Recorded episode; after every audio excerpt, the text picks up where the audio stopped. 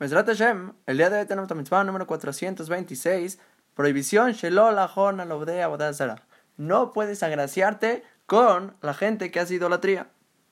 Que realmente la prohibición está un poco complicada porque incluye tres cosas. El pasuk dice Velo Tehanem, no Tehanem. Y a causa de la complicación de la palabra en su traducción misma, la Gemara hace tres diferentes de la shot en Abodazara Dabhav dice que incluye tres prohibiciones, esta prohibición que dice velote hanem. La primera es loti tengen. No puedes darle a ellos gracia en los ojos de la gente. Por ejemplo, la cámara dice un ejemplo.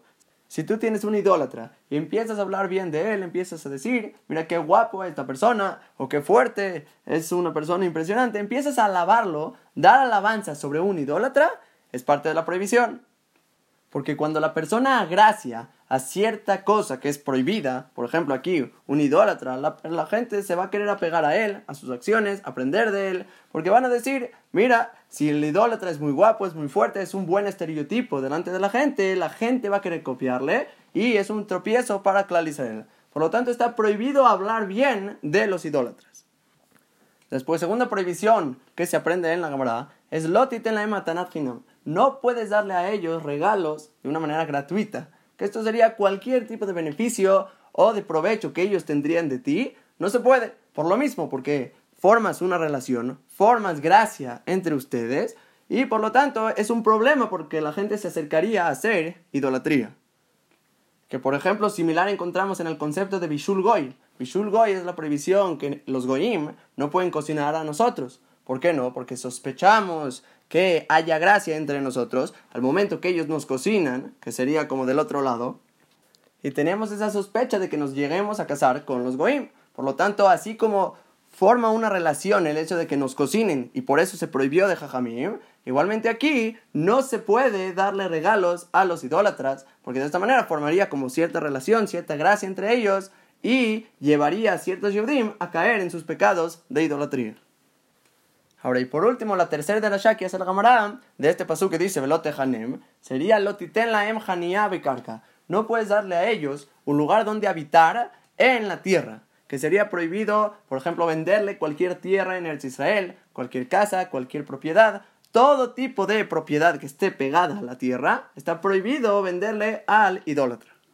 Y de esta manera se evita que en Eretz Israel viva gente idólatra y no influya para mal a todo Clar Israel, que no tengan vecinos malos o influencias malas, sino que al revés, que sea una tierra completamente santa para Clar Israel, que puedan servir a Boreolam sin todo tipo de idolatría.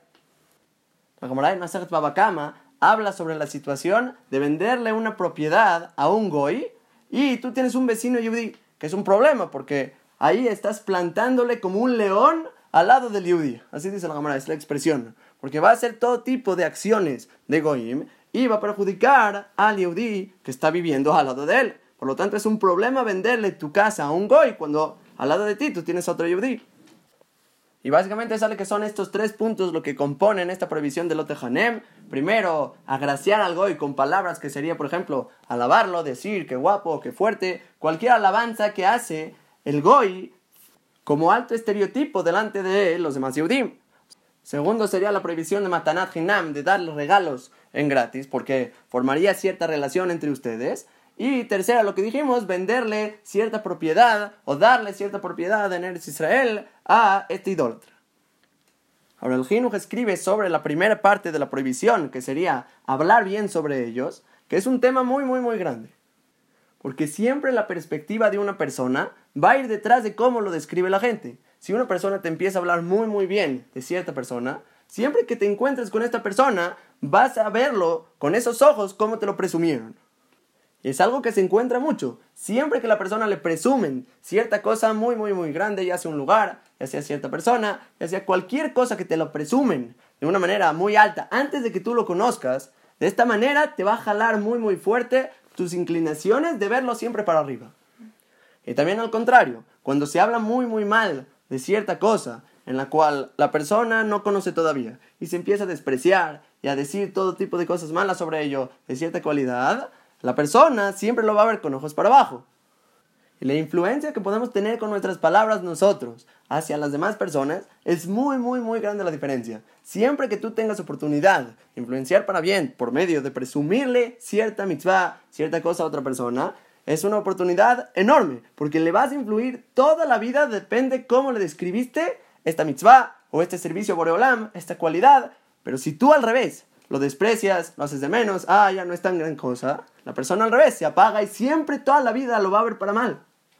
Y es por eso que la Gamara nos dice prohibido decir que guapo este este goy, que poderoso, que fuerte, que importante, porque cuando empiezas a alabarlo, los, los mismos van a querer ser como él y van a arrimarse a sus caminos. Que desafortunadamente así pasa con todos los actores, todas las actrices, todo tipo de gente famosa de los Goim.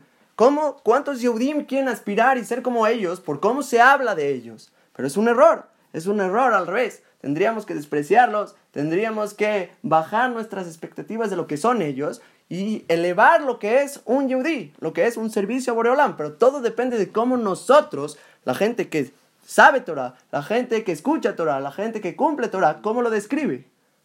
Y no solo todo esto va a ser con nuestros hijos, cómo les pintamos esta perspectiva de lo que es la Torah, de lo que son los Yehudim, de lo que son la gente que hace idolatría. Todo esto, seguro que con los niños influye todavía mucho más pero incluso con la gente adulta, la gente que conocemos, ¿cómo podemos presumirle con nuestras palabras, persuadirlos y entenderles, hacerle entender a toda esta gente la importancia de lo que es lo bueno y el desprecio y la vanidad de lo que es todo lo malo, todo lo que es la idolatría, todo lo que son los goim?